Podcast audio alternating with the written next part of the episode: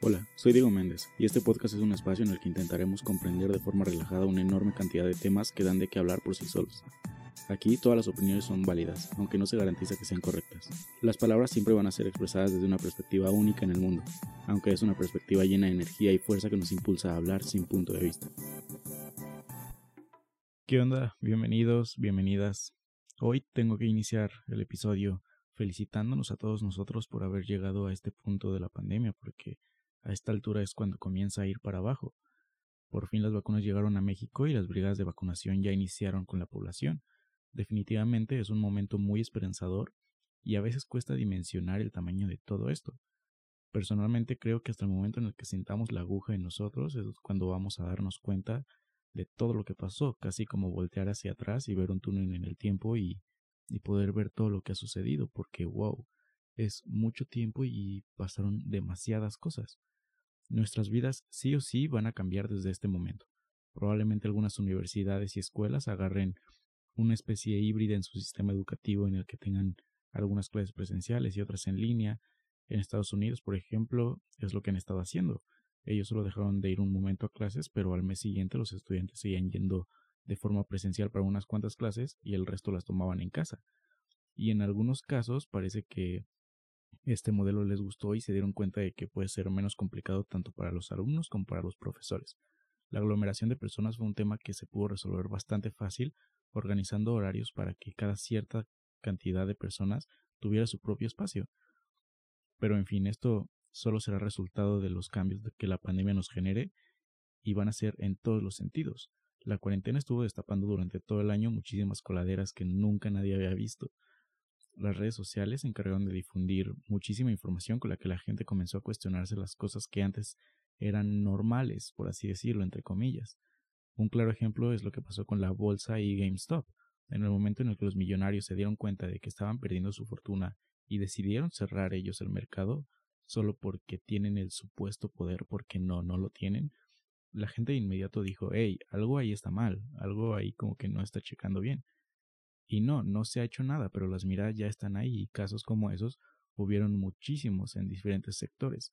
A esto es lo que me refiero cuando, cuando digo que la pandemia se ve que a corto plazo nos va a dar una forma distinta de ver las cosas. Ya para iniciar el tema que tengo hoy, hay algo muy muy importante que tengo que contarles. Si me siguen en las redes sociales ya lo pudieron haber visto.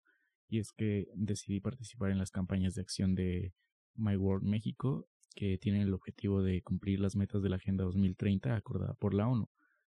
Esta agenda tiene la intención de cada 10 años establecer objetivos a favor de todo el mundo, y durante este tiempo, estos 10 años, se hacen muchísimas labores para intentar llegar a cumplir cada punto acordado. Las metas de esta agenda son los Objetivos de Desarrollo Sostenible que la ONU lanzó.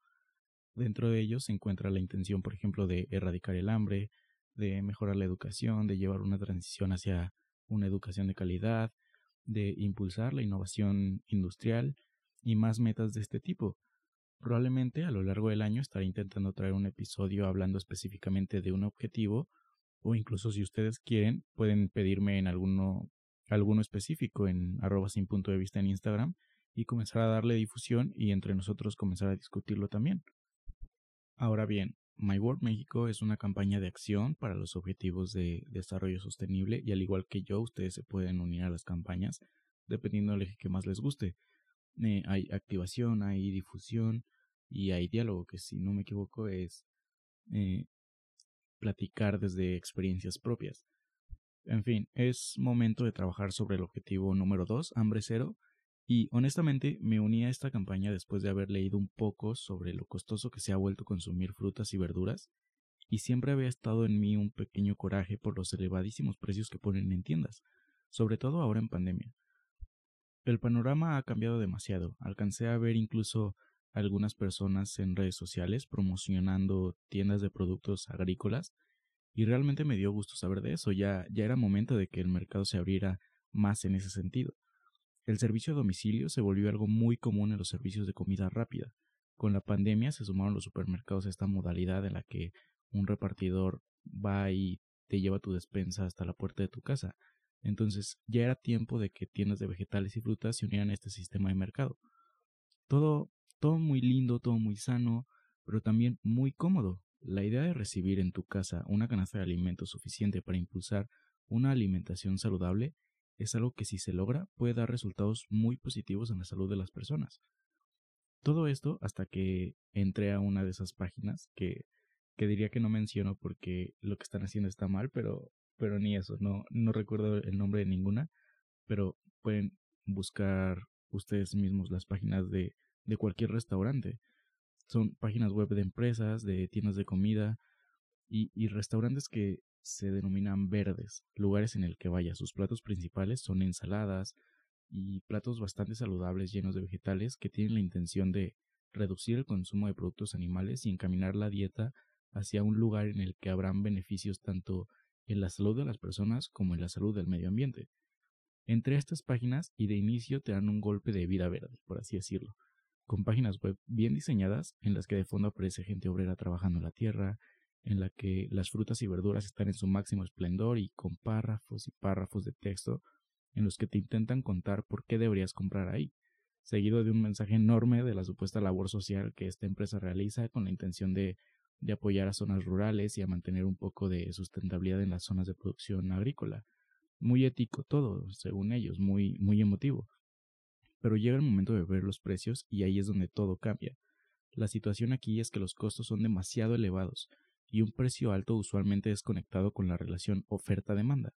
Pero las verduras, o bueno, todos los productos agrícolas, ¿realmente están sujetos a esta variación?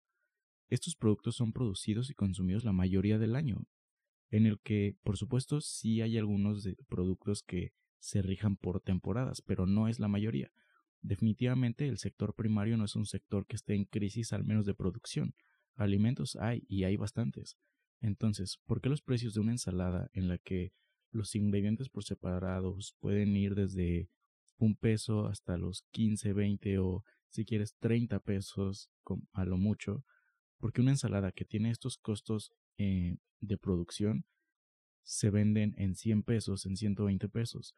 Habrá algunos que piensen, sí, pero el kilo de aguacate, por ejemplo, está en 40 pesos, claro, pero no te dan un kilo entero de, de aguacate en tu plato, ni siquiera tu plato llega a pesar eso vemos clarísimo la cantidad de ganancia que tienen estas empresas, pero entonces, ¿de dónde salen tus precios? De la experiencia que, que hablan en clases de mercadotecnia, de, de ir a un lugar bonito, de en el que está lleno de paredes blancas y plantas, mueblería de madera y un plato blanco, porque de ser así mejor cobras un, un boleto de entrada a tu local y, y la barra libre de verduras. Pero después de esto se hacen la pregunta de ¿por qué la gente no come cosas saludables? ¿Por qué la gente come otras cosas en lugar de algo nutritivo?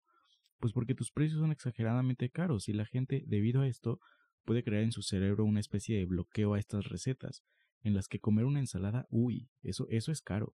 Mejor voy por una hamburguesa en 50 pesos que viene hasta con papas y refresco.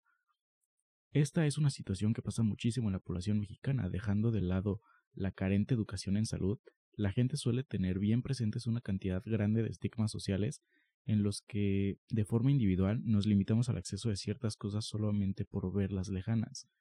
La realidad de este tipo de empresas pseudo mexicanas, solo por llamarlas de alguna forma, que ya explicaré por qué las llamo así, es que su cuadro moral no está ni cerca de ser cierto, porque no suelen apoyar a los productores locales, y siendo sincero, la mayoría de estas empresas le dan un valor agregado a sus productos solamente por ser comprados en, empresas extranjeras, empresas en las que cargan consigo la imagen de nuestros productos vienen directamente de Brasil, este otro viene de Estados Unidos. Es decir, sus costos son elevados solamente por la imagen que ven del lugar, por la supuesta reputación que da ver tus productos con una etiqueta extranjera, con una etiqueta más colorida y con una empresa de bonito nombre. Ahora sí se alcanza a ver el problema, el problema base de la alimentación en México radica desde los procesos de producción y la enorme carencia de productores mexicanos por lograr vender siquiera sus productos. Las ciudades, las zonas urbanas son las principales consumidoras de alimentos, pero las zonas rurales son las productoras.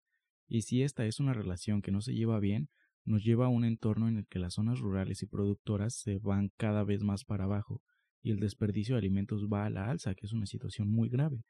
El alcance comercial no solo arroja efectos económicos, da también efectos en el abasto de alimentos de cualquier zona, y puede llegar a ser el factor determinante para transformar un poco la alimentación doméstica. Hablando específicamente de las zonas urbanas, tenemos que decir que vivir en la ciudad nos hace ciegos. Existe en todas las ciudades una especie de egoísmo involuntario en el que todo está en su lugar para el consumo de quienes habitamos aquí, cuando un dato real es que uno de cada cuatro mexicanos vive en zonas rurales produciendo alimentos. No es una cifra muy distinta. Es por eso por lo que estos productos no habían entrado a esta categoría de comercialización de servicio a domicilio, por ejemplo. Es una razón muy sencilla.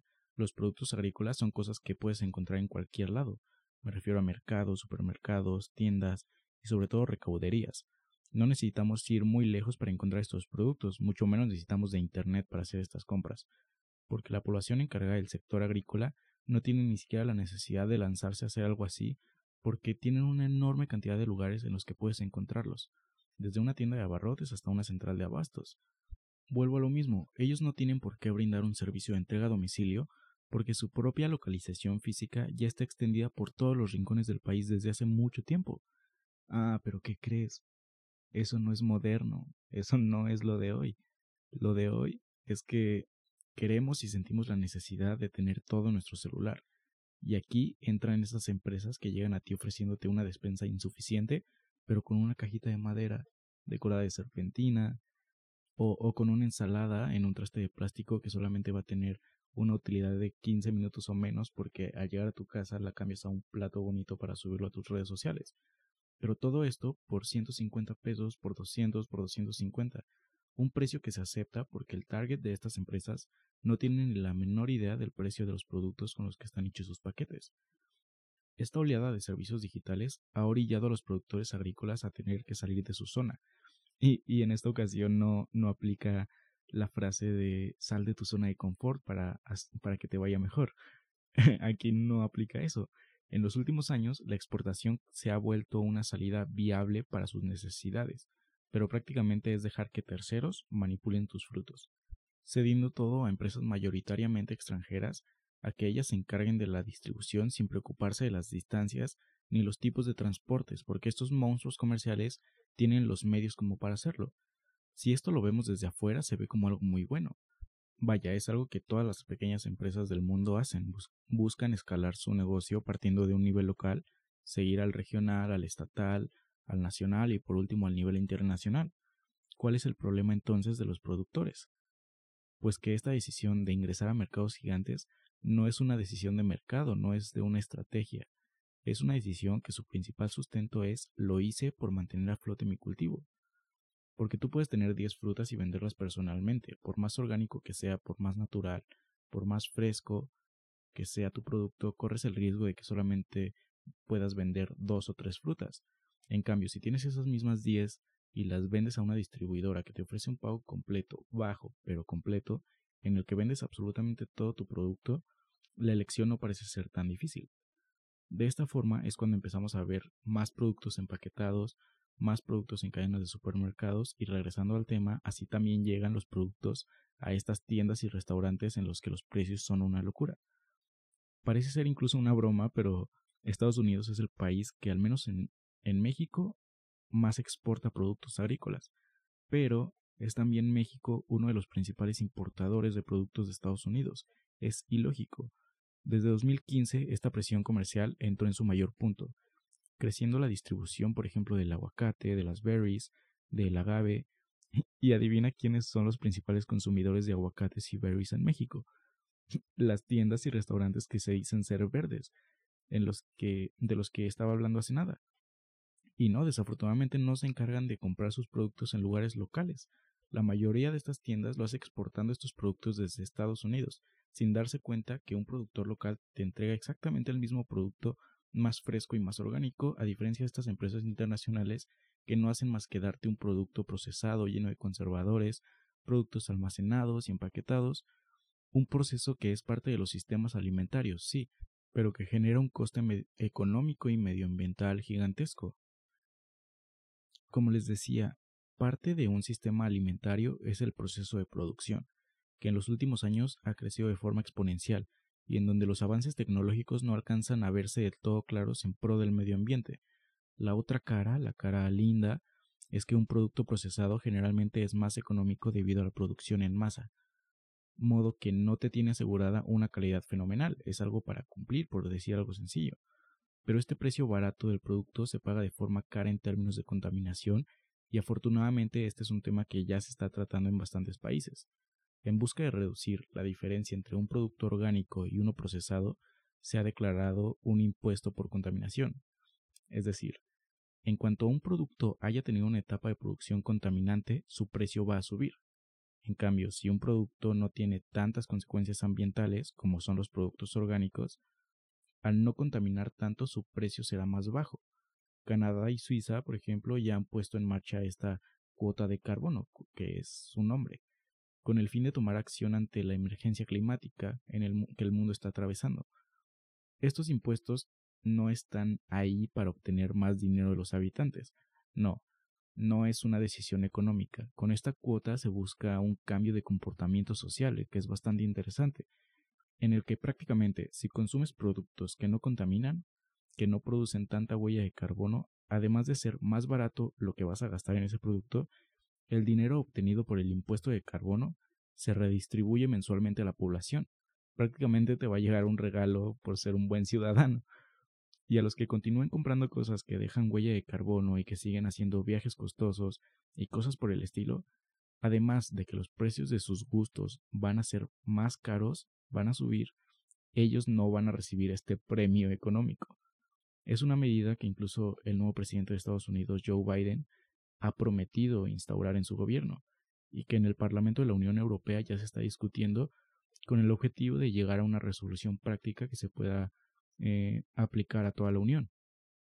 Ahora, este impuesto de carbono claro que es un avance medioambiental, pero tiene otra cara, una cara que beneficiaría bastante a los productores agrícolas, porque ahora sus métodos de producción económicos, sus métodos propios, se convertirán en los más accesibles del mercado, y los procesos de distribución tendrían que dejar de preocuparse por los trayectos largos, por exportar, por importar, puesto que cada región debería contar con su propio abastecedor local, cosa que ya existe y desde hace muchísimo tiempo, solo que la población lo dejó de ver por la llegada de las cadenas empresariales grandes. El efecto dominó se, se podría extender por muchos lados. Por una parte, la economía rural incrementaría, permitiendo a las familias el acceso a poder cubrir necesidades como la alimentación, y comenzar a guiar este proceso de forma adecuada difundiendo un mensaje positivo de salud. Por otro lado, la alimentación doméstica en las zonas urbanas se convertiría en una alimentación sumamente variada, en la que los productos animales dejarían de ser tan dominantes en la canasta básica y le abrirían paso al consumo de verduras, legumbres y alimentos más orgánicos y más naturales. Por supuesto que esta es una labor de todos, en la que la población esté dispuesta a modificar sus dietas y de formar prácticamente directa contribuir con el desarrollo del sector agrícola del país. Los consumidores son los que deciden qué se mantiene en el mercado y qué no. Eso es algo muy importante que tenemos que aprender. Y desde ahí es donde podemos comenzar a tomar una acción mínima que poco a poco permita mejoras en la economía de los productores agrícolas. Otro paso que se debe dar es buscar una dieta más variada. Hay quienes definitivamente cambian a una dieta 100% vegana o vegetariana pero no es necesario cambiar hasta el otro extremo. Lo único importante es mantener a flote los negocios que brindan productos realmente naturales. No queda más que replantearnos y hacer una pregunta individual analizando cuáles son las diferencias entre un lugar y otro. ¿Qué es lo que cambia de comprar en una recaudería a comprarlo en un supermercado? ¿Qué, ¿Qué es lo que te ofrece para preferir un lugar o no? Estamos en un buen momento para que para hacer crecer los buenos hábitos alimenticios y brindar oportunidades a todos los sectores. Es un buen momento de cambiar algunas cosas y como ya vimos, hay beneficios ambientales y sociales. Suena muy bien, pero ahora es tiempo de actuar e impulsar también la acción por hambre cero y también apoyar a productores locales. Eso, eso es todo. Organizaciones como la ONU puede poner sobre la mesa los temas a solucionar, como lo están haciendo con estos objetivos pero somos nosotros quienes realmente los llevan a cabo. Espero, espero que, hayan disfrutado este episodio que va por la campaña de acción por hambre cero. Y que se lleven algo para pensar al menos con este, con este episodio, que es de Sin Punto de Vista sumándose a las campañas de difusión de My World México. Y bueno, la invitación también está para ustedes, el Instagram, en Instagram, perdón, les pondré los contactos de My World México para que los revisen si, si es que les interesa.